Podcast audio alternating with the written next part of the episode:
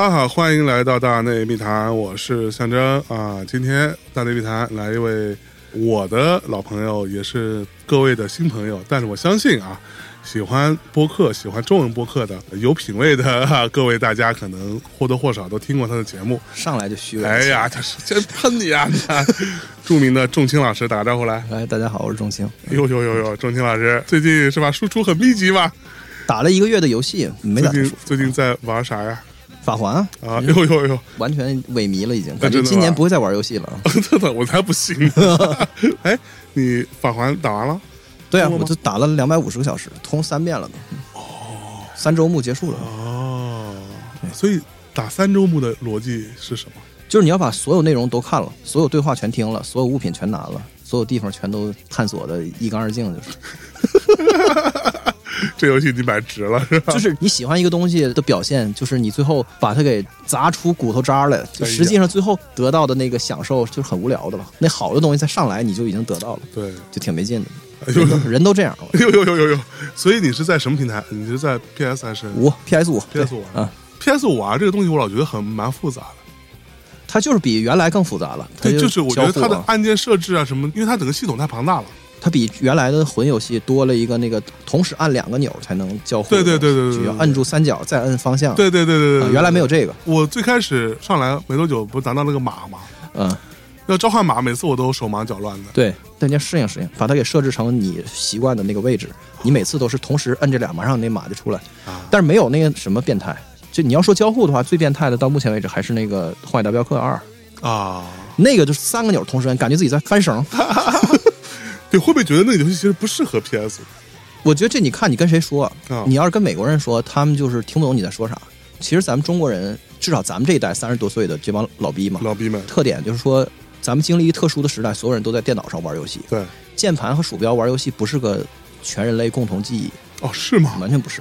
白人他们都小时候从任天堂开始没断过，一直手柄、拿键盘打游戏，对他们来说是一个挺奇怪的事儿。其实，哦，真的，甚至我后来才意识到，他们打那个射击类游戏也都是不用鼠标，射击游戏，对，这是我的问题。就咱射击类游戏太难了，得用手柄。就手柄打射击游戏，咱们就属于理解不了了。对啊啊，但是他们都是，你看他们打光环啥都是拿手柄打，手柄去瞄准，对，拿那两个摇杆打，我操，我都疯了，我操，真是！这根本没法打。因为我不是那个 PSN 的会员嘛，然后里边他前一阵送了那个 Call of Duty 的 Black，Ops 对，黑色行动，其实我应该是很早之前玩过，但是我应该是没有怎么玩下去。嗯，这次我说，哎，我觉得可以试一下，对，就发现它虽然有那种辅助瞄准系统，是。对我来说都超级难。用手柄，我觉得这个事情是不太能 get 的。我觉得这就是跟大家成长经历有关系。嗯嗯，咱们经历了一个真空时期，那个时期没有游戏机嘛，对对。游戏机禁令嘛，是，然后大伙儿都在电脑上玩，哎，所以中国这一代人特别喜欢暴雪这种公司，因为都出的是 PC 游戏。是是是，暴雪的系列做完了吗？还有一期啊，还 有还有一期啊！哎呦呦呦呦！对，大家有兴趣可以去到集合啊，钟军老师在里边做暴雪的前世今生对，讲啊的，公司目目前是做了三期，对，特别精彩，大家去听一下，好吧？然后咱们今天呃，我跟钟情老师其实最近也有一个私下的小讨论啊，想跟大家来去分享一下。前两天看到一则新闻，好像是某一个腾讯的手游，嗯。说要停服，嗯。有大量的用户在里面花了好几年的时间，嗯，以及金钱、精力、情感投入。但是大家可能也都知道，会有这样子的一个说法，就是你的账号不属于你，是属于游戏公司的对，啊。至少在腾讯这一端好像是这样子。那出现的这个状况就是，法律上来说，腾讯是有百分之百的这个权利处置权把你这个事情就停掉了。对，你们爱怎么怎么着吧。但是呃，前一阵一大帮的用户起来去，好像类似于起义吧，煽动舆论，然后去艾特消费者保护协会，诸如此类，然后这个事情竟然扳回了一城。哦，是吗？呃，可能我觉得是当下这个特殊时间段吧。对。然后腾讯竟然怂了，说呢我们终止停服的计划。嗯在这一刻，让我就觉得，就像我曾经有一次在什么节目当中，但是没有细聊哈，就说我们现在所认识的互联网，对于所有人来说，好像是司空见惯的某一些规则或者某一些价值倡导，但是其实它原本可能不是这样。嗯，尤其是互联网最开始，比如说硅谷早期的那一波人，所谓的原教旨主义，他们有一种想要改变世界的想法和初衷的。嗯，但是最终我们今天看到就是各种各样的互联网寡头公司在这个当中去干一些奇奇怪怪的事儿。对，就像我也曾经说过，中国其实包括全世界都一样，基本上大的这种互联网公司只有两种，第一种就是在拼命的积累用户，嗯。第二种就是已经积累到用户，然后把它们变成钱，对，就这两种。对，拉新、留存、转化！所以咱们今天就想要来从这个角度来跟大家浅聊一下啊，对，互联网、因特网、万维网，所有这些事情到底是怎么回事儿？天哪，来来来来，巨大一话题，吧对，那找你来不就是奔着人家来的吗？太虚伪了。你刚刚举那例子，我觉得还挺有意思的，啊。就是你知道，在中国玩 MMO 的人群平均年龄是要比手游大很多，然后比总体的电子游戏的人口的年龄要偏大的，但是没有夜游那么大。嗯夜游都是传奇这一代人。基本上我们说这端游 MMO，或者就是移植到手游也是一样，能够说我这账号玩玩十多年。我甚至见过那种人，就是说我要把我这个账户这个人物留给我孩子，等我孩子长大以后，我要传给我孩子。对，这是一特别冲突的感觉。就一方面呢，玩这种东西好像还挺土的，玩什么梦幻、玩大话，就是你不会觉得说这是一个特别有情操或者是怎么样的，他就就其实就是在里边过日子那感觉。对，觉并没有特别强烈的优越感。啊，对对对。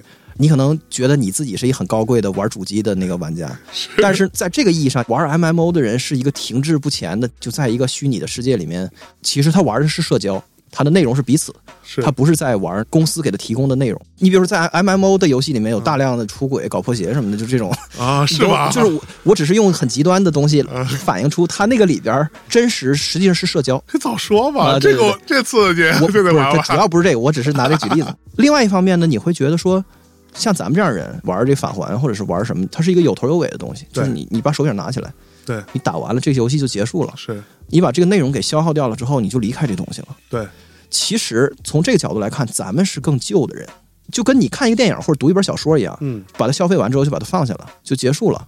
实际上，咱们就是在消费一坨的内容。哎，其实这是一种更 old school 的方式。嗯嗯，New school 的方式是我不放下，我就一直活在里边，不管是个 MMO 还是一个社交网络、一个 App，我不出来，我就一直在里边。我在里边待的时间如此的长，以至于我觉得那里边那人物、那些装备什么，那就是我的一部分，啊所以才会有你刚才说的那种想法。对，在这个意义上，他们是反倒是更前卫的、更元宇宙的和哎更更元宇宙了。他们已经完全沉浸在里面了，而我们还是那帮更守旧的，对就是所以他们半个身子或者半个精神都已经在里面了。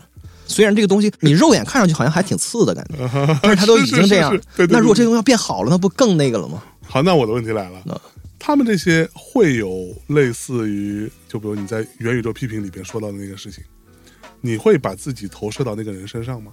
你会觉得我就是他吗？他就是我吗？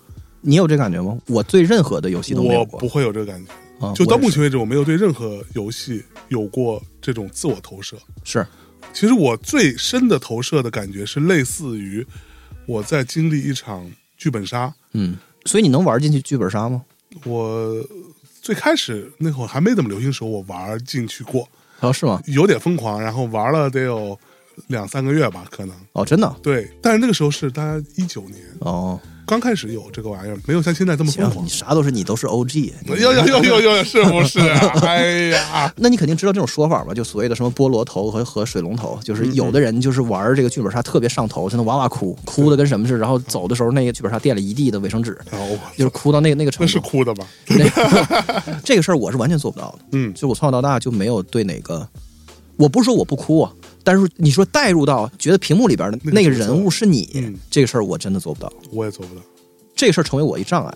现在特别火的动漫，对于我来说，比如说比如说《咒鬼灭》什么咒术回战咒回什么这种我都看不了，在我看来就是瞎激动啥呢？吱哇乱叫的，就是这种。啊，对，但实际上它是一种特别激烈的情感体验，然后你就能特代入。甚至在玩游戏的时候，很多人爱一个游戏或者恨一个游戏的原因，都是我只能理儿上理解，但是没有办法感同身受的，就是他觉得那屏幕里的那人是他，你懂我意思吗？就是所以他会更加强烈。对对对，咱之前聊那个嗯《星际牛仔》啊也是一样，就《星际牛仔》这个动画片儿，在我看来，我喜欢它，其中很重要的一点就是，它完全没有任何让我代入的企图。对就那里边人跟我太不一样了，对对对对对哪怕这里边有废柴或者是怎么样，他也没有打算让我觉得我是他，。我是他。对，他的精彩之处恰恰在于，他没有任何的企图把我给拽进去，嗯，他就仅仅是他而已。所以《星际牛仔》是动画片里特别少见的一个普通的文艺作品，就是跟正常的电影一样，是你就看就完了。对这个事儿在动漫里面越来越少，越来越少。到今天，我觉得所有的动漫产品都是要把我给完全的拽进去的。对而我不具备这个性能，我没有办法被拽进去。对那你啊，你年轻时候也没有这个能力吗？也许有，但是我记不住了，也有可能。嗯因为我初中就开始听摇滚，我就是特别叛逆，这种可能给错过去了。这咱没整上，Beyond 我也没赶上。哦，对啊，还真是。EVA 我都是长大了之后才补的，完蛋了。是你长大之后，你也不会觉得自自己是定真寺好吗？就是不能逃避，不能逃避，对吧？这玩意儿，你说你老了之后看和你小时候看不是一个东西，完全不是一个东西。这就是大家面对这种互联网产品和内容的一个心态的差别。哎，每当想到这个事儿的时候，我会觉得自己特别的倚老啊，遗老，对，被时代抛弃的感觉那。你会骄傲吗？也不会，但就人和人不一样吧，我觉得。嗯嗯，好的，那我们可以往回拉一拉啊，往回拉一拉。哎，对，互联网这件事情啊，当然我并没有认真的查资料哈，但是我可能凭大概几年前看的一一些纪录片或者一些文章，创造万维网的这个人，就是我们所说的三 W 嘛，W W World Wide Web Web，这是一个蛮绕口的名字。Tim Berners Lee 这个人是 Sir 啊，他已经是被授予 Sir。那么色呢？我对对，老色了，Sir Tim Berners-Lee，利嗯对 Berners-Lee，这哥们儿呢，其实是在好像一九八九年嗯，才创造了这件事情，对，所以并没有特别早。因特网这件事情其实是更早的嘛，哦，对，对，因特网大体上的逻辑应该是类似于端到端，或者说简单粗暴理解为某一种局域网嗯的一个状态。没有万维网，就没有后来我们所谓的这一切的互联网这件事情。是，对，它里边有一些它所推崇的隐藏在所谓代码后面的一些价值体系的，比如说它是放弃了这个东西的专利权的。其实他如果真的是拿这个专利权，那应该赚蛮多钱的。他钱用其他的方式也赚到了吧？你想要让它开放，这是一个基础。如果你还攥在手里就不放的话，很快就变态了，就像很多行业的现状一样。是。这个事情最初的出发点，其实并不是想要说让大家都变成某一种孤岛，嗯。啊，app 与 app 之间，网站与网站之间，公司与公司之间不要互通，对。筑起高高的这个城墙，对，包括说后来大概两千多年之后吧，我记得他也是公开的表达对于当下的互联网的一个失望，甚至他还试图去营造出一种新型的互联网的一个逻辑，比如说，那我们每个人的个人信息，或者说你的个人相关的所谓的大数据，嗯，这些东西，你要把它存在一个自己的一个地儿。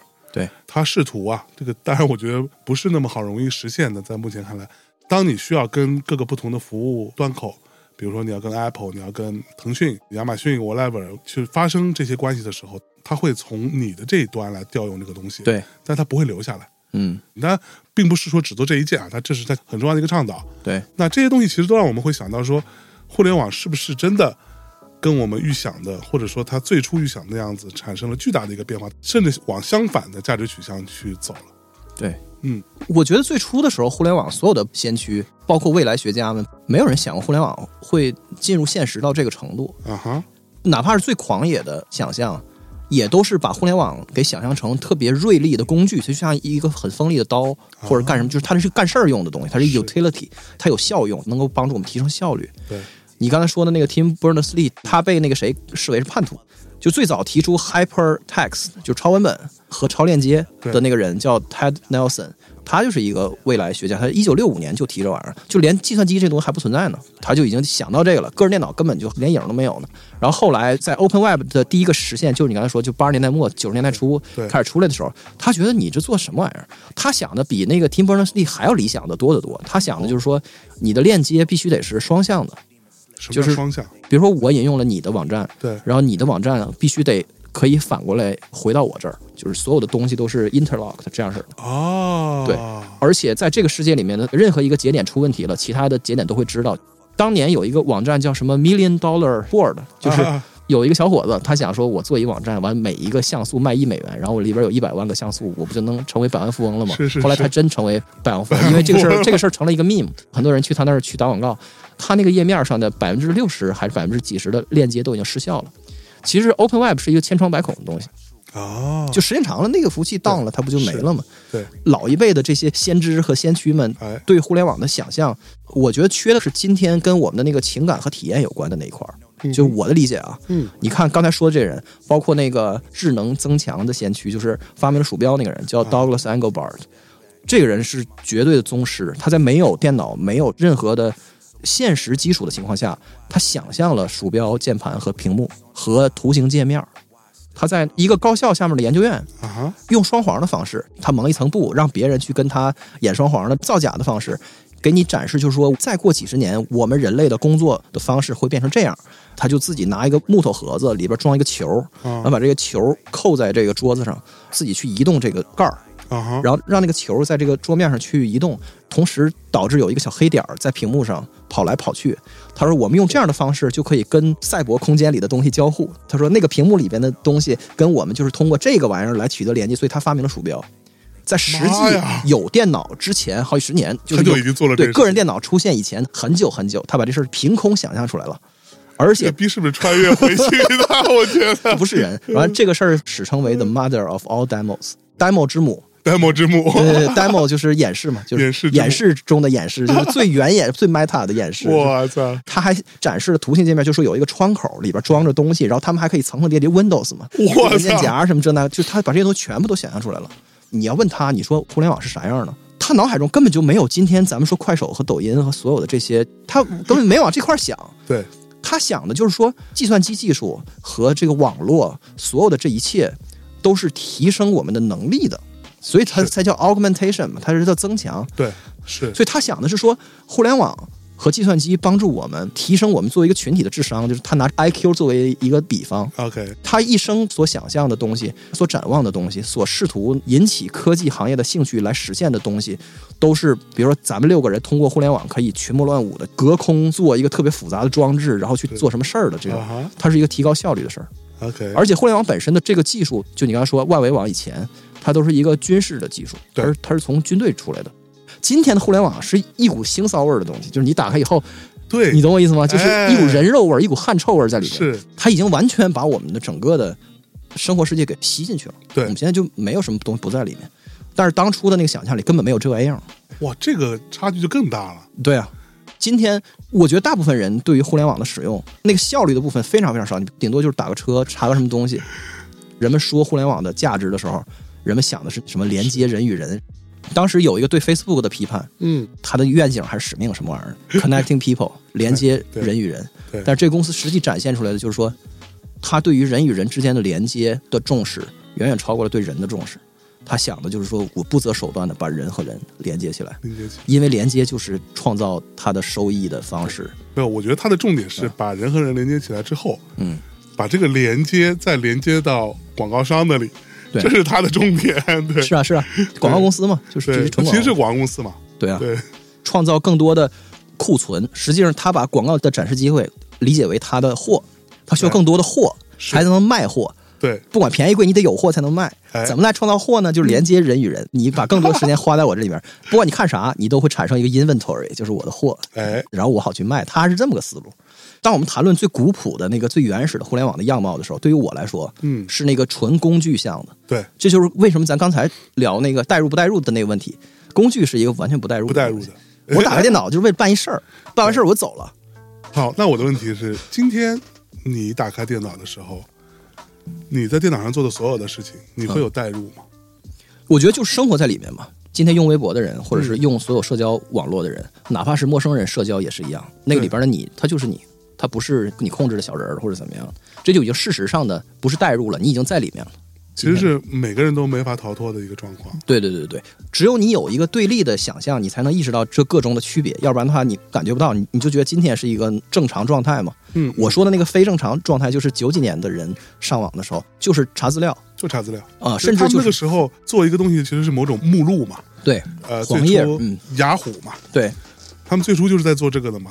他们最初的那个页面，其实它就是一条一条。我记得第一个是 art，嗯它按照字母顺序排列。到后期，它可能每个分类里边后边有一个括号，它可能有比如说呃一千三百二十八，嗯的意思就是说这个里边点开有一千三百二十八个链接，它是在维护这个东西的，类似于全世界的网站的链接对，的这么一个玩意儿。然后链接后面又是无穷无尽的链接，就形成了一条公路一样的东西。对对对，然后它通往的东西是信息，是数据，对没有别的，没有别的，就是没有人觉得高速公路本身是令人向往的。我上高速公路是为了下高速公路去一个地方，对没有人对高速公路本身有任何的那个什么。但是修高速公路的人他可不这么想，他就想让你永远在公路上。在我看来，就是最大的区别。嗯最 OG 的就是前搜索引擎时代，我觉得搜索引擎是一个很大的坎儿，这个坎儿是一个跟移动互联网一样大的坎儿。嗯，前搜索时代，你要背很多的域名，域名就是力量，你懂我意思？就域名就是知识就是力量。尼玛，对，我知道一网址，你不知道，你不知道，你就是傻逼对对，对我能去就纯粹因为我知道。我跟你讲，这个我说一个我自己特别有趣的一个亲身的经历啊，就我在最早期，大概九九年左右，那时候其实已经有搜索引擎了，对吧？但是我的习惯哈，那时候我刚开始学会了 PS，当时还有个东西叫什么 Dreamweaver，是一个做网站的静静态网页，对静态网页东西。嗯然后我就自己给自己做了一个网页，这个网页就是相当于我自己给自己做了一个类似于什么好一二三这种东西，嗯，对我自己给自己做了一个这个东西，当时还没有好一二三，我记得这就是我经常我上的上的，而且我存下来的各种，我把它设为我的浏览器的主页，嗯嗯嗯。我每次打开就是它，然后我就点点点点点，你就是要再输入叫你是你自己的产品经理，啊，对对对对，你做了一交互，界面给自己。没错没错，其实那时候收的是什么？就是这个域名啊，啊，对啊，域名从哪来？就是我从我的这个所谓的什么书签儿对。收藏夹里边导出来的东西，我把它重新编辑一下，对对对。对。然后就这个习惯一直延续到今天，经常干这种不合时宜的事儿。别人说我要看一个什么东西，然后我就说你就去哪个哪个的网站的哪个 tag 上面看。啊，他说你发我，我说你拿键盘往里打，你会不会打字儿？你是不是傻？就有这种感觉，你是不是傻？你能不能就直接输入进去？就特别特别简单，你就只要把它输入进去，完点回车就可以了。就是在手机上，它也是一样，是每一个域名是一个传送门，你就到对那儿。对对对，那时候的互联网是如此的变态，如此的不友好，如此的难用，对以至于后来移动互联网时代来临之后，听到一个词儿叫产品经理，嗯那个词儿当时的给我那感觉就特别特别的奇妙，嗯我就觉得产品经理，你会觉得那个词儿背后所指向的那玩意儿嗯，是原来在我脑海中不存在的东西。关于需求，关于用户想要什么，是和那个用户的体验，就是怎么让用户更舒服。我心说，尼玛，互联网啥时候考虑过这事儿啊？对啊，你不管虐我虐成啥样，然后我只要能够达到我的目的就可以了。对就是互联网在我看来一直是一改锥，它一直是一工具，对直到移动互联网来了之后，它变成一个讨好我的东西。是。从这往后，就这世界就彻底再也不一样了。嗯，所以从什么时候开始，你会觉得互联网背离了初心呢？这咱不敢用这词儿，哎呦是不是有呦呦呦，是不是？老分情干嘛呢？我 没有，没有你还不够愤青儿呢你元宇宙那期到后边你连环炮的喷人家，你还不愤青？那喷未来，对我觉得移动互联网它扭转了所有的关于互联网的生产和使用的逻辑。嗯就是我们仅仅是为了把东西在赛博世界里存在。你还记得咱那时候有一个概念叫图床？我为了让让你看到一个图，我得找一个地方把这图放上。放在那儿，对，没错。在今天来看，这是一个完全不可思议想法。你想让他在哪儿看，哪个地方就必须得给你提供这个托管。废话，你连图都不让我传，你你这还叫服务吗？对但那个时候不是啊，在博客的那个时代，全都是特别原始的。我们要找一个地方，先把图片放在那儿，然后再把生成一链接，生成链接，然后我再在这里边插入对进去。，IMG，然后一对对对对对对对 embedded，code，然后你把它给放在里边，是这些东西全部都变了，被时代所淘汰了，变成一个特别易用性至上、易用性为王的东西。然后我们付出的代价就是，比如说你用微博，那你所有的事都要发生在微博里，就一大锅盖给就给你扣住了，对，告别了原始社会。但是你要付出代价，是你慢慢才意识到的。嗯，那你会失望吗？我觉得还行吧，嗯但是就是你得有一选项在那儿，出于某种奇特的原因，象征你还想做个网站，你还得能做，对，就你还得能自己去买一服务器，自己去搭一个什么东西。哦我很幸运的是，我还拥有这个技能。对，就是我现在想做，我还是可以做一个出来。是吧？对这个就是一个很重要的，就有可能你一辈子也不干这个事儿，对但如果这个的权利没了，或者这个东西的基础设施和它的可行性没了，这是另外一回事儿。对，有些东西是比易用性和效率更重要的，嗯嗯，就是它的可用性，它的存在。可能你已经很多年没有下过盗版电影，就是 P to P，你已经很久没用过了。是，但是有一事儿很重要，就是这东西还存在。哎，如果有一天所有的网站、所有的服务都不给你提供你想看的东西的话，或者是你看一个什么美剧，突然间嗯发现第二季就没有了，什么之类的这个事儿啊，我觉得这东西就得继续存在下去。嗯然后至于你说今天的这个问题，就是我刚才说的这个，它从仅仅是一个工具，让我们去实现自己的目标，变成了一个迎合我们、讨好我们的服务，这个过程的变化，我觉得就不用我说，大家都能感觉到感觉到这个事儿意味着什么。就一盆洗脚水，很暖洋洋的，很舒服的把你困在这儿。实际上，你再也离不开。对啊，嗯，那搜索引擎在你看来是好事，对它是必然要出现的一个结果嘛？对啊，但是搜索引擎的出现，我印象特别深刻的那个点是我有一次看到我的朋友，当时我记得中国还有 Google 的时候，大家可能下意识默认把你的首页设为 Google。对。我记得当时他干嘛？要去 Facebook，于是他又做了一件事情，打开 Google 之后，他在 Google 的搜索框里边对。去写 Facebook，对。点搜索之后，跳转到搜索结果页面，第一个是 Facebook 嘛，他在那里再点那个链接，对，我当时就想说啊，你为什么不直接在里面写 Facebook.com 呢？是啊，当有搜索引擎出现之后，很多人的这个习惯就完全变掉了。对你说好，我觉得当然是它有它从效率上很大提升的部分，但是同时它在我看来是彻底的改变了很多人的思维逻辑。对，一切的起点，第一个门儿是这个门儿。对所以就是 Google 向后面所有的互联网企业展示的这个力量，你要是看门儿的，那你就妥了，就是所有价值就都是你的。而且你刚刚描述的这个让你看来很不合理的情况，其实都没有，大家都是用 App，就已经完全脱离了 Open Web，在很多 App 的体系里的数据根本就不在开放互联网里面，你就根本没有办法去访问。对只要它不开放给搜索引擎去抓取，小红书什么这那个的不都是吗？对，其实你不一定搜得到。大家在做这个 trade off 的时候，没有想过你 trade 的是啥东西，你换的东西是很清楚的，就是更好的易用性对和更强烈的成瘾性，对特别爽。我这时间线，我信息流一直往下刷，是，每一个视频都特别让我快乐。但是你付出的那个东西，你可能就没想过，对这些可用性全都没了，你只能按照他给你设计的这一种方式使用它。今天是这个样子，我觉得是所以这个是一个自然的发展结果，还是在你看来这是一个人为的操作？它是商业的结果嘛，嗯就是它的商业机器目标设计成这样之后，当它的逻辑是拉新、留存和转化的时候，只能想办法让这个漏斗变得越来越粗，每一个环节都尽量粗。它思维方式是由它的模型所决定的。你不能说咱做了一个产品叫 TikTok，然后做完以后呢，出于道德的考虑，我们不应该让这个东西特别上瘾，这就是扯淡，这是不可能的。是商业公司的逻辑就是这个逻辑。对你的底层的那个形状，你的那个结构是这样的，对那条道儿就你会走到死，就走到最极致、最极致。对对对对对，大内刚开始做的时候，我那时候在节目里曾经说过，然后我的当时的搭档们还觉得我是一种非常诡异的人。我说我非常讨厌微信，因为那个时候的微信更加封闭嘛，他就是试图建立一个只属于他的小王国。对甚至是他现在已经不是小王国，你可以说微信甚至就是某一种中文互联网的一个缩影。嗯，半壁江山之类的这么一个存在，它所有东西可以都在这一个体系里面循环。比如说，大内最开始是没有做微信公众号的，嗯，但后来是大家觉得还是要做一个吧，做一个。我说好好吧，那那我也不要显得那么不合时宜，对吧？对那就那就做一个，其实也没有太在意。但是我最初讨厌那个东西，就是因为你的用户，比如说我们的听众，在微信公众号订阅我们，跟我们是没有关系的，是，它不属于我们。嗯，我也没有办法跟他们产生很密切的关联性，我有各种各样的限制。对我每天只能发一条，然后他能不能看到也不一定。对，所有这一切都是被严密的控制当中去的。而且我当时很讨厌的事情就是，它禁止你打开任何其他的页面。对，今年才好转这件事情。过去这么多年，它禁止你访问其他的网站。对，你在这里头，就像那时候你发一个链接什么的，都不行。都不行。大家做法就是你可以发，发完之后我就不要直接点了，复制下来到 Safari 到什么 Chrome 里面再去把它打开。对，所有这一切在我看来是蛮邪恶的一个逻辑，所以我很讨厌这种自以为是的、自大的、非常 cocky 的、嗯，封闭的国王在处理他的子民。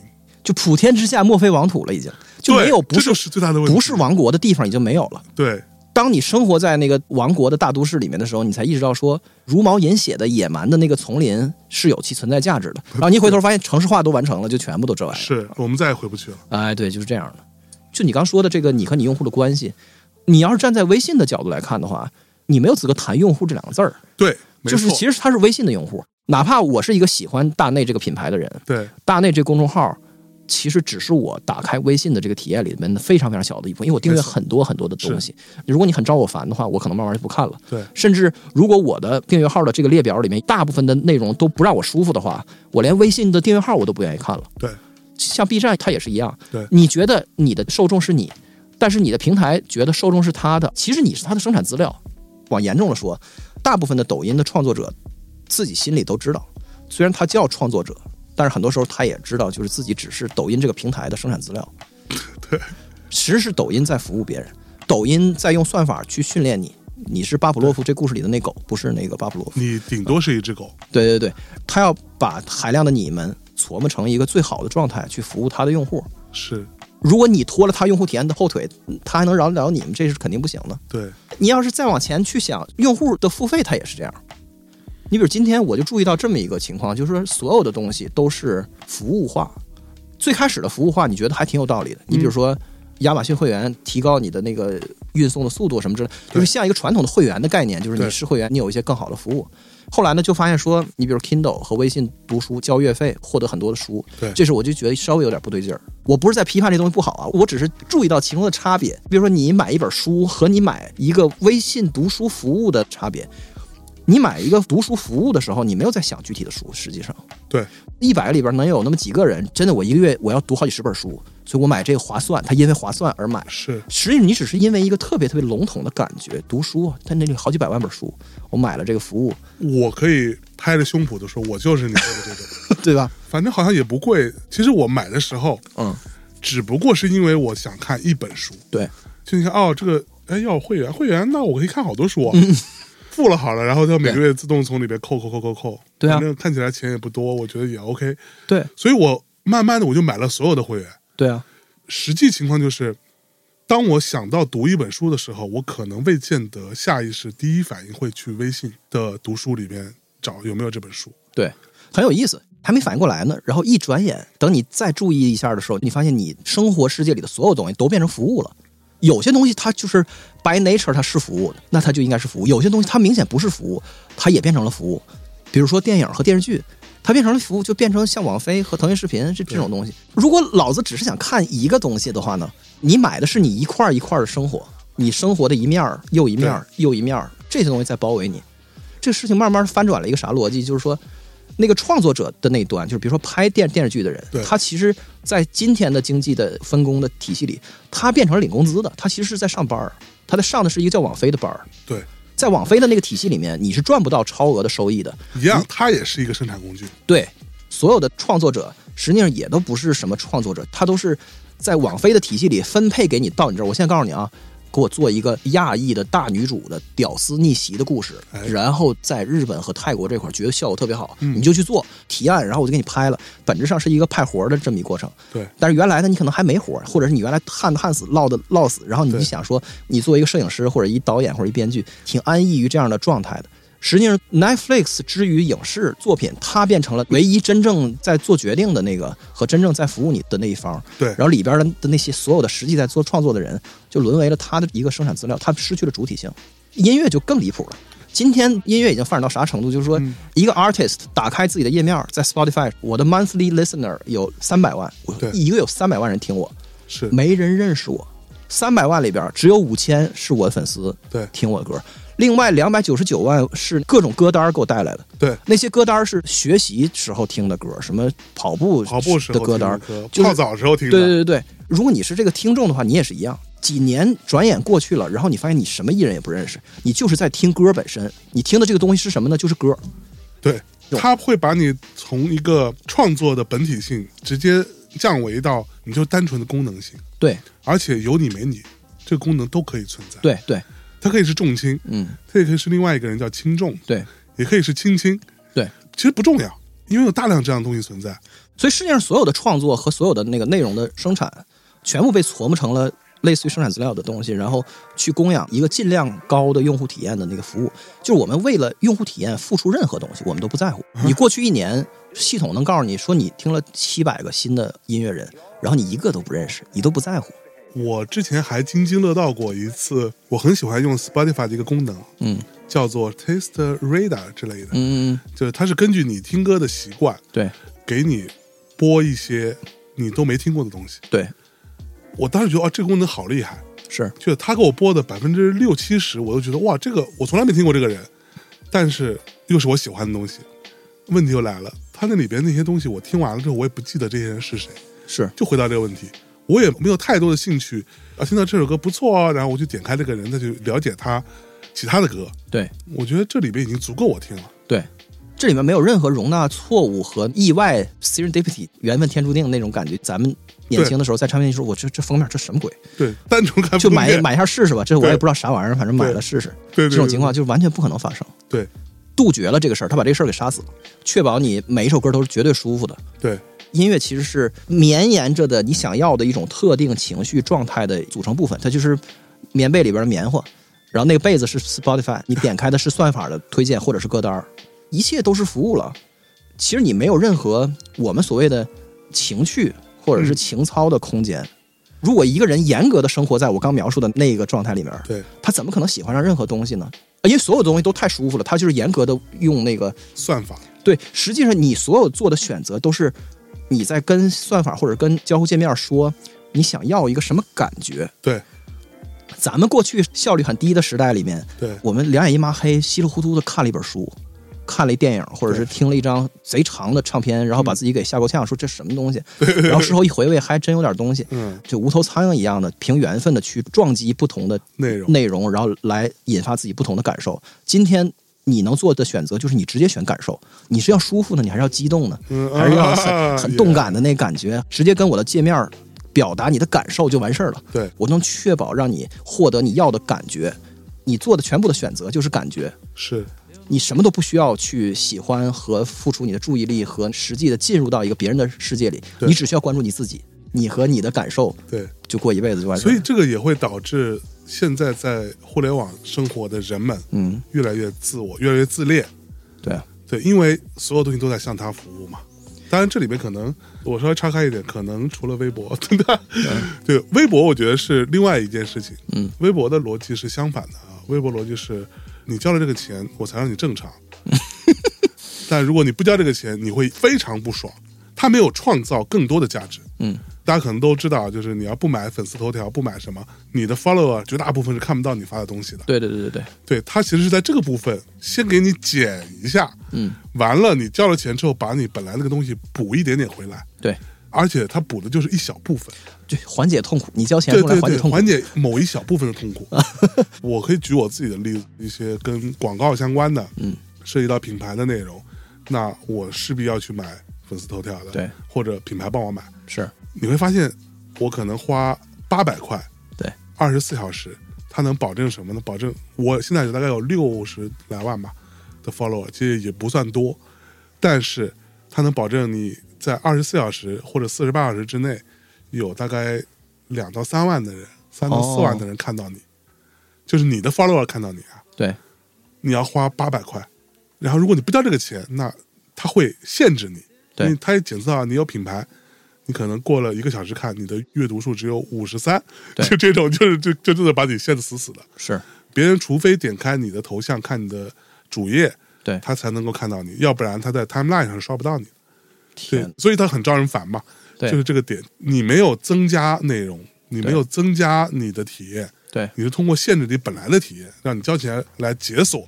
包括当时前几年，大伙儿都在矫情那个微博，就是强制你用他们智能排序，嗯就不让你用那个正常的按时间的。我觉得这个事儿里面的那个讽刺的味道在于，就是说，其实大伙儿已经退到退无可退的时候，对然后你觉得说连顺序都要搞我。你说这个顺序这个事儿太不地道了，啥叫地道啊，哥们儿？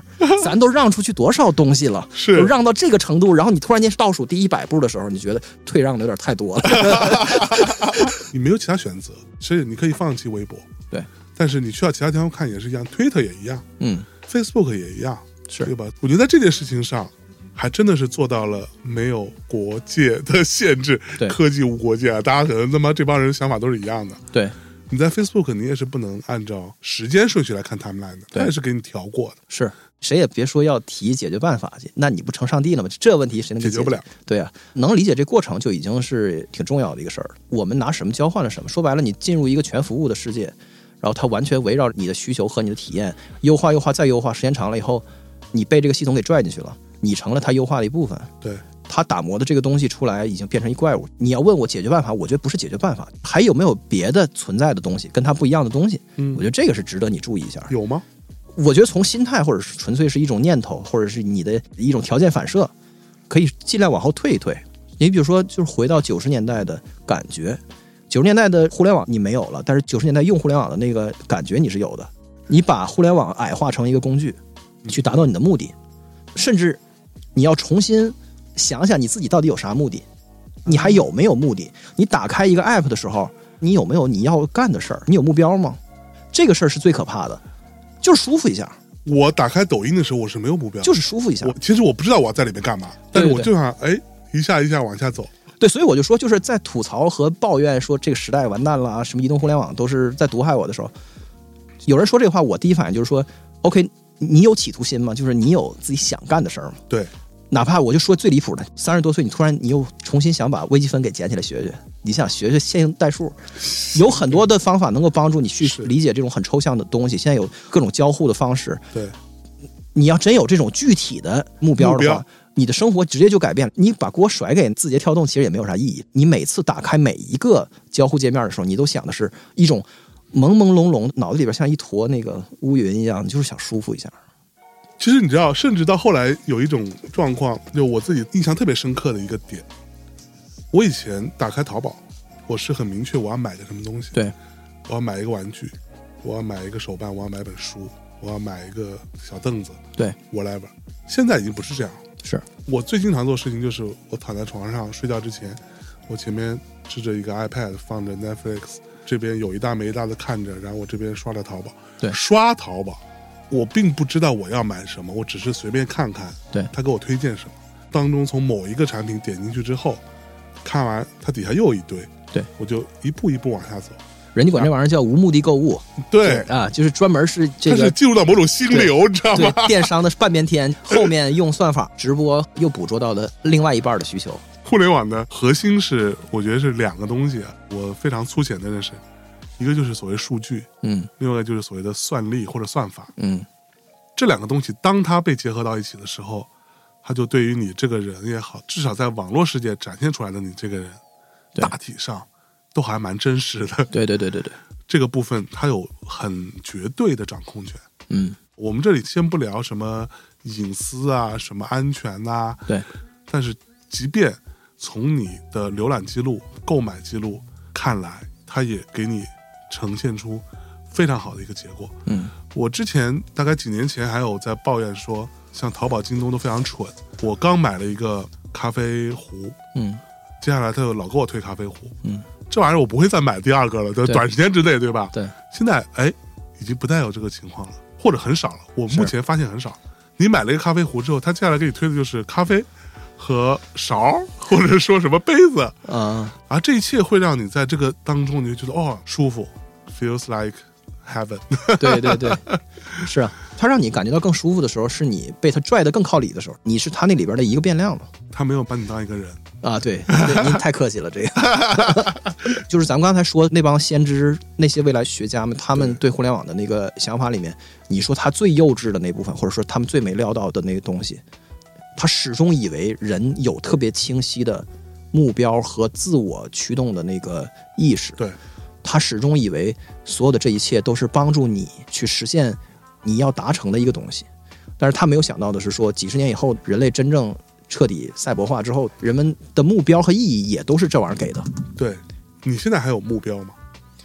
很难谈什么大的目标，但是就是我知道自己什么时候是比较喜欢我自己，什么时候我比较讨厌我自己。比如说抖音，我是从来不刷的，刷一小时的抖音，我会感觉到挺难受的，这个我知道你。会有 guilty pleasure 有啊有啊，但是就事后我说的是那种空虚的感觉。啊？相对应的好的版本是什么呢？嗯比如说做一个播客，或者是想研究一个事儿，嗯，去看资料什么这那个的，给它整理出一个东西来，是能浮现出一个意义出来，好像喜欢运动的人健完身的那感觉一样。一般性来说，他觉得自己挺好、挺棒的。好。那我的问题又来了，这种好或者感觉的还不错，它也是一种被教育的结果嘛？我们从小受到的教育是觉得这个是对的，比如说嗯读书是好的，嗯嗯，在我们尚未有感知的时候，我们是被教育。我觉得读书是好的，这个是不好的。我刚才说的那个良好感觉，比你说这个要再底层一些。读书是好的，恰恰对应了刚我说的那个买一个 Kindle 会员的时候的那感觉。哎，就我不读书，但我买一个会员，那种感觉是读书肯定比打手游强啊。具体读书我不想读，但是就是总的来说，就这个 feel，、呃，这个 feel 还挺好的。呃，这个我觉得挺没所有的知识付费的逻辑嘛？对，所以我觉得可靠的东西永远在具体的东西里。你仍然着迷于对自己的想象，就说下个月老子读几本书，你看老子我就不是是一样了，我就不一样了，对？这个简直就是太无聊了啊！实际上，很多时候你买的是这个东西，这就很可笑了。还是得具体。跟象征吵架，我没吵过他，这事儿我一定给他，我得研究明白了。你就有特别具体的目标，这个时候的互联网在你面前瞬间就变成了一堆工具、啊，利器，然后你就想办法去弄这事儿。是比如说你想炒股票，你就想整明白，就这个时候该买还是该抛。你带着真实的这样的动力干什么事儿，你就不会去陷入到我刚才说那个朦朦胧胧的、很舒服的像泡澡一样的感觉。嗯你就是会雷厉风行的去做一个很清晰的事情。是大家不太敢去想这个事儿在自己的上网的世界里的占比是多少，会挺不堪的。其实很小，对，大部分的时间就只是葛优躺在互联网里。是这种满足是一种动物性的满足，嗯，但是人的满足是另外一件事情。即便你在那种泡澡一样的状态当中躺着，你切身觉得是舒适的，但是你也应该非常清楚的知道，你有更高层的满足，嗯，更高层的快感。对对对，我觉得人性里边有太多东西可以被剥削了。每一种产品，每一种服务，它都有一个角度，它能去弄你。你干去骂人家，其实也没有啥意义。你比如说手游抽卡这种纯行为经济学原理，它就是人对于概率的感知是不准确的，它就不停的在剥削你这个事儿。比如说在打游戏的时候，就是打三消这种连续的不确定性的，就是我滑一下我又滑一下，然后每次下来的那个奖励和惩罚是不一样的。对，这就四金大箱嘛，就是纯行为心理学，就是人纯神经系统层面的最基础的一些弱点，就是能被剥削的东西，这种东西贼多，所以每一行都找到这门道。淘宝也掌握了这个，就所有的不管是用算法也好，还是什么也好，都能找到剥削你的点。但是你内心的那个动力，如果你没有的话，其实你也很难就为了有而有。但如果你有的话，也不需要解释，还谈不上所谓知识分子的那种更高阶的志趣，那就是又是另外一回事儿。好，对我们是没有办法去改变的，但是我们是不是应该警醒？比如说我自己，我会比较警醒，某大互联网集团，他有过要来投资我们，当然他也有投别的博客，OK，他也想要投别，大概投个比较头部的博客两三家这样子，我拒绝了。嗯我拒绝的原因就是莫名其妙的一种所谓的反抗。嗯，对，如果是我个人，我去大公司上班，我们这个事情我也都做过，就只要你愿意，对吧？你要去赚这笔钱，我觉得没问题。但是大内这个公司对于我来说，它寄托了某一种理想，对，所以我不会让它被这种大厂投资的，因为投资之后我就被收买了嘛。而且我如果被投资，我还怎么怼他？而且你直接嵌入到人那大逻辑里边了。对，你就完全被它融到它那里。就大内密谈甚至不是一个完整的句子，它只是一个标点符号，是在人家那个长句子里边的一个小标点而已。没错，这才是最可怕的。所以我能做的事情就是在有这样状况发生的时候，我会在很早期接触的时候，我就说那还是算了。嗯，即便他说的再好听，对，啊、我们不会干涉你的内容，但是他有很多要求啊，这不是一个没有 trade off 的世界。对，你拿人家钱，你换取的是某一种短时间的安全感或者成就感或者发展，所谓。但是我当时想说的就是，我不拿你这个钱，我就活不下去了吗？嗯，我就不能发展了吗？对，或者说，你给我这个钱换来的这么多年签订的投资年限，我赚不回来吗？我就是要反着干。所以就很讽刺。这个场景下，你会意识到说，这互联网大厂作为一个选项，不如煤老板。对，你对他有一种天然的，我经常说是某一种巨物恐惧，嗯，我还不如去有一个更小的投资方。就煤老板反倒是没有主张的，他只是想要钱和回报而已。嗯，但是他有主张，而且跟你是完全相反的，他和你不是一个对等地位，那就对，完全不是对等地位。啊，我倒不是说另外那些被投资的博客他们一定会做不好啊，嗯。我只是说我自己，嗯。我能想象说，我一旦真的被投了之后，我会很软弱，啊，对啊，不是说我刻意想软弱，只是说我真的没有办法对抗，那我只能融入到人家里边，懒洋洋的被收编好了。嗯 Fuck it, I'm a punk。嗯，对，所以这个就是我说的，是不是还能对抗一下，对啊。或者 say no 一下？你说大内密谈变成一个几十亿的上市公司，那我觉得也很费劲，咱也没这念想。是，从来没想过。但是有一点好处是什么呢？Being a punk，我们知道这个世界上的 punk 的供给是不足的，有非常充分的互联网大厂，但是 punk 的存量不是那么多，哎所以这个世界永远有对 punk 的需求。我觉得 punk 可以长久的存在，这是一个很踏实的事儿。嗯，本身就是一种平衡嘛，有你那样的，另外一端就有这样。对，所以从这个意义上，反倒你会觉得说，更迟钝的、更低效的，或者是更粗糙的、更落后的存在，有一种相对价值。对，当它不是一个被算法或者被服务给 tweak 到特别特别的，让你快乐就快乐到死，让你感动，让你想上头就一直在哭那种，相比这个东西，其实它蕴含了更多的缘分和不确定的嗯，当人们被刺激到一定程度之后，时间长了，他也会意识到，他总得吃点这个。其实我们就已经生活在一个 cyberpunk 的世界。就你能在大家聊天的那个所有的这个语言中感受到这种，在我看来挺荒唐的东西。你比如大伙儿就会讲延迟满足，嗯，你不要沉浸于特别短暂的快感，是，不要去上瘾。然后我就觉得所有的这些论述还都是围绕着自己感觉的，就是哦互联网先驱们的论述里跟那个你的感觉没有关系，他们就天真的以为别人都跟他们似的呢。对，就是特别大的理想去驱动着自己行动。但实际上，大伙儿谈论延迟满足本身还是关于我的满足感，还是关于怎么舒服。就是对，别光想着当下舒服，过一阵儿再舒服才是真正的舒服，它还是一个舒服，就还是跟舒服有关系。对对。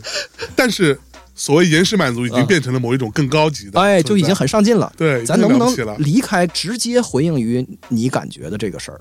这个事儿在我看来是一个挺动物性，就是我家小狗是这样的，这是我们面对的一困境。我自己也一样，有时候我就刷闲鱼，看那些我感兴趣的，就是那个音频设备和合成器什么这些玩意各儿，一种合成器，看看好几个小时。你也很开心。刷美国的闲鱼，然后一刷刷稀里哗啦，完就买一堆，家里边堆的器材堆堆一屋子，就都这。那可是你不会反省，反省啊，就跟戒烟一样嘛，戒烟太容易了，我经常戒嘛，这个。话说回来，刚刚我们在开录之前，我还说，我们已经多少年，可能上百年，对于美学这件事情是。是没有进展的了，是。是没有再出现新的，可能会有一些排列组合。我们现在讲的，你看到的所有东西，都可以在可能近一百年、一百年以前，是至少八十年以前，你可以找到那个东西的起源。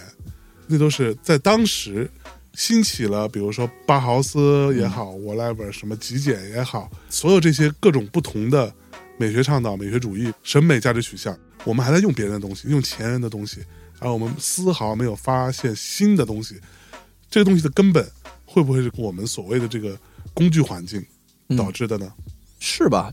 但是我觉得咱们还处在一个民主化或者叫民粹化的那个过程中，这过程还没完。当然，就是你说的停滞绝对是真的，而且在观念上也是一样。在杜尚之后，其实也就差不多就那么回事，来来回就是颠覆啊和自我的指涉，就这种，你反正也就这些东西不停的在 remix，不停的在混合。是是是是但你要说艺术最近这几十年在干的事儿，就在我看来，还是一个飞入寻常百姓家的过程。这过程还没完，啊，还在飞入寻常百姓家。就是还是从教堂里出来到美术馆，完从美术馆再出来到那个手机上，到你的工业产品，到一个饮料瓶子上，对到你的每一个地方，所有的东西你都可以去欣赏，你都可以去讲究。嗯，新消费做盒饭的那饭盒，他都给你弄得特别，就是艺术仍然在干这个渗透的事儿，那过往他没有做这个事情吗？没有充分的实现。啊充分渗透。对对对但是从文艺复兴开始，对，他已经就在从就是它不是贵族所专属的专属的东西，他已经在做这样的一个动作了，对对吧？他的视角，包括他所赞美的东西、嗯，描绘的东西，也已经在做这样渗透了。对对对。但是不影响他有新的创新啊。那倒是，但是就是我不知道为什么在这个事儿上我居然比你乐观，我就觉得有比没有强。当你有文艺的欣赏的这个行动和你的这种好奇心的时候，这本身还是一个进步。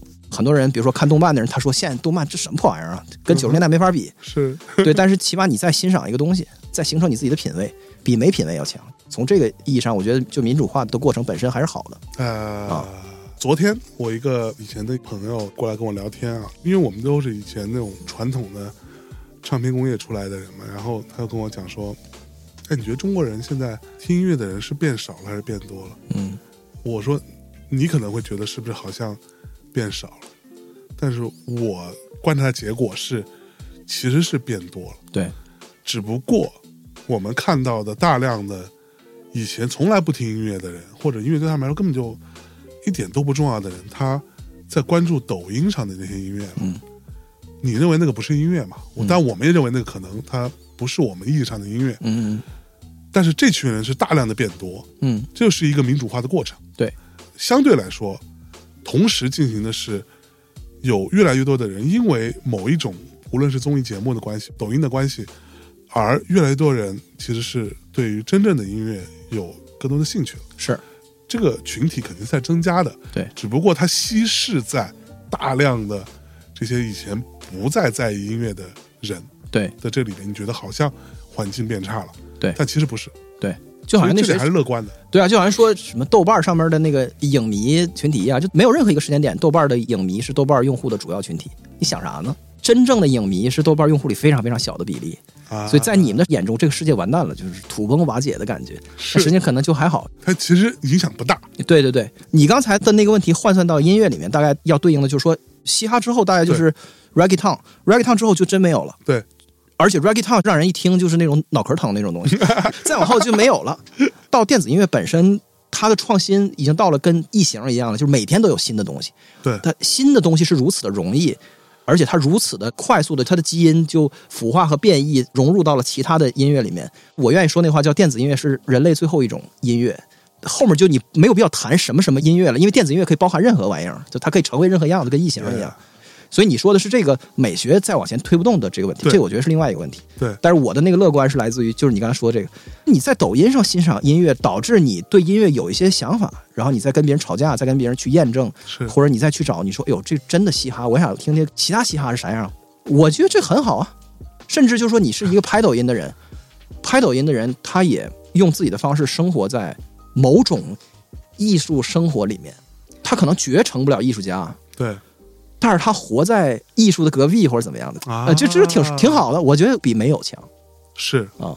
哦，这么乐观，哎呀，没想到啊，这些你要是从美学的金字塔顶端的人看咱俩，咱俩就跟那个拍抖音的人是一样的，对，咱们都是生活在艺术隔壁跟这儿蹭来蹭去的人。对对对对对，我觉得这就是也是一种幸运，就起码我能蹭蹭。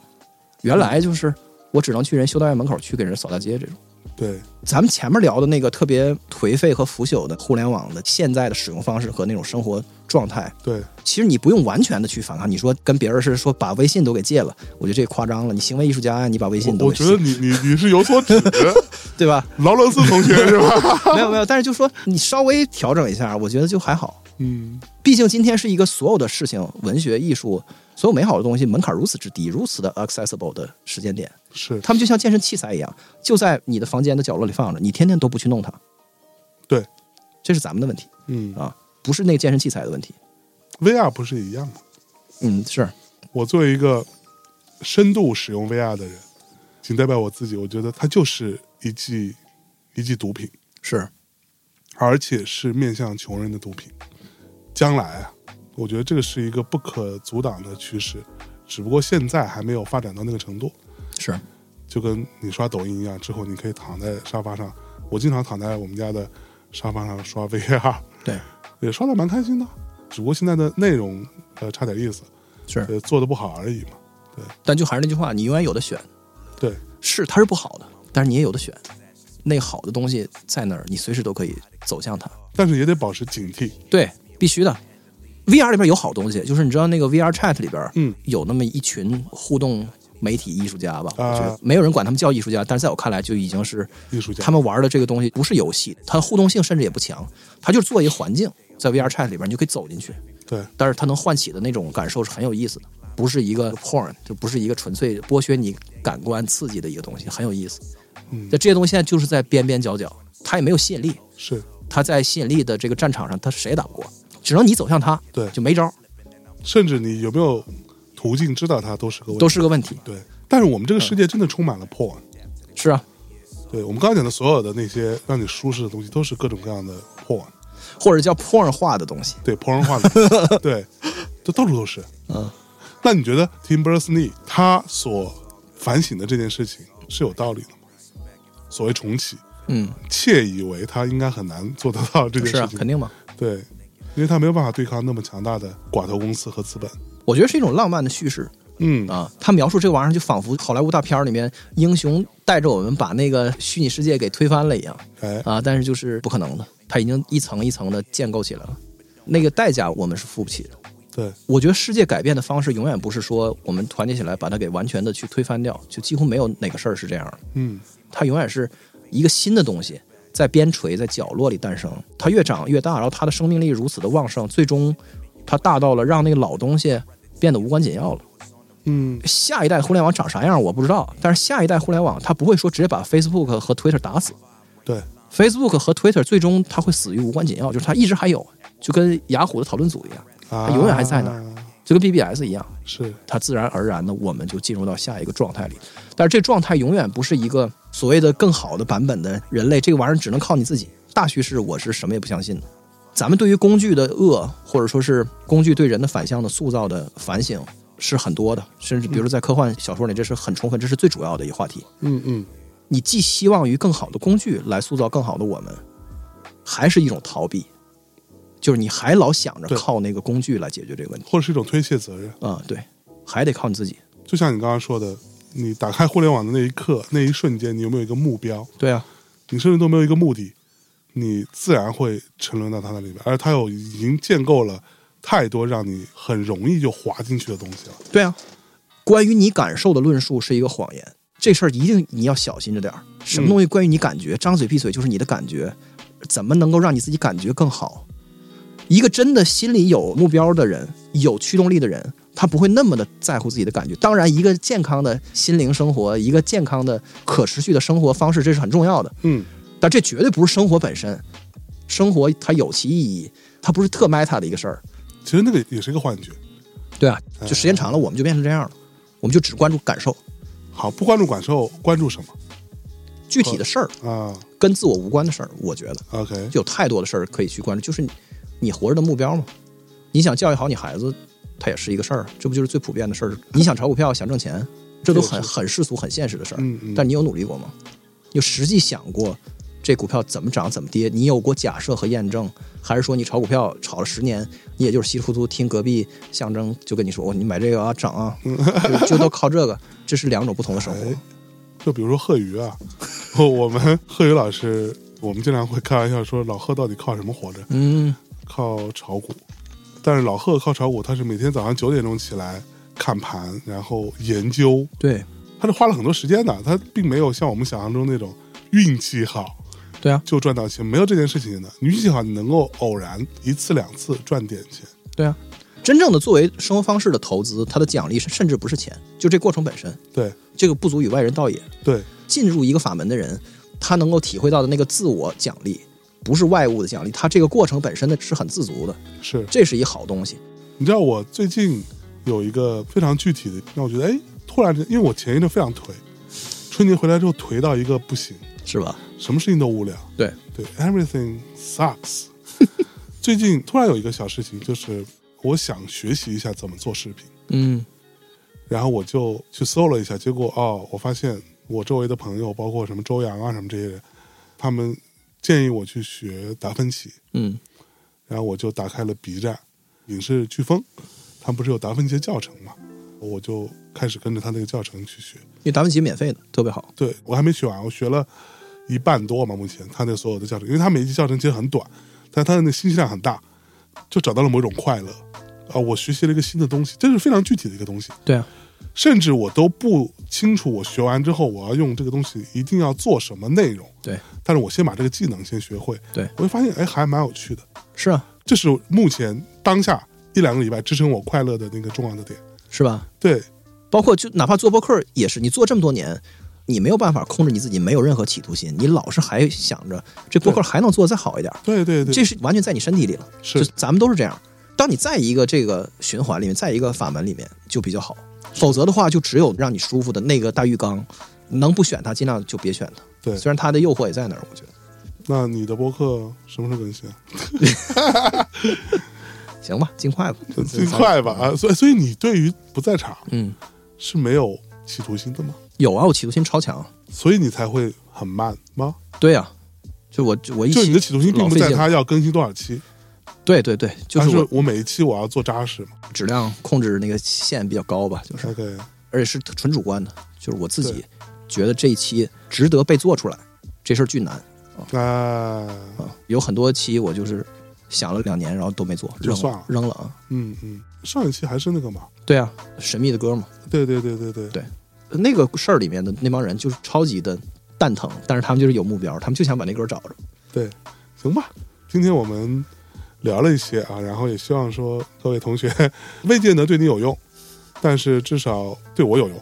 嗯，对，今天跟仲卿老师啊深入浅出啊聊了一会儿，会有一些小小的思考吧。也希望说大家听完之后，如果有什么自己的思考，也可以跟我们交流一下，在各个平台的评论区或者我们的微信、微博，好吧？老子终于把这个大内给上了，嗯是不是上上的舒服吗？也算是一个心愿了结，挺好。对，我们之后可以再聊一些更加具体的事情，必须的，好吧？那这么着，跟大家说再见，拜拜。拜拜。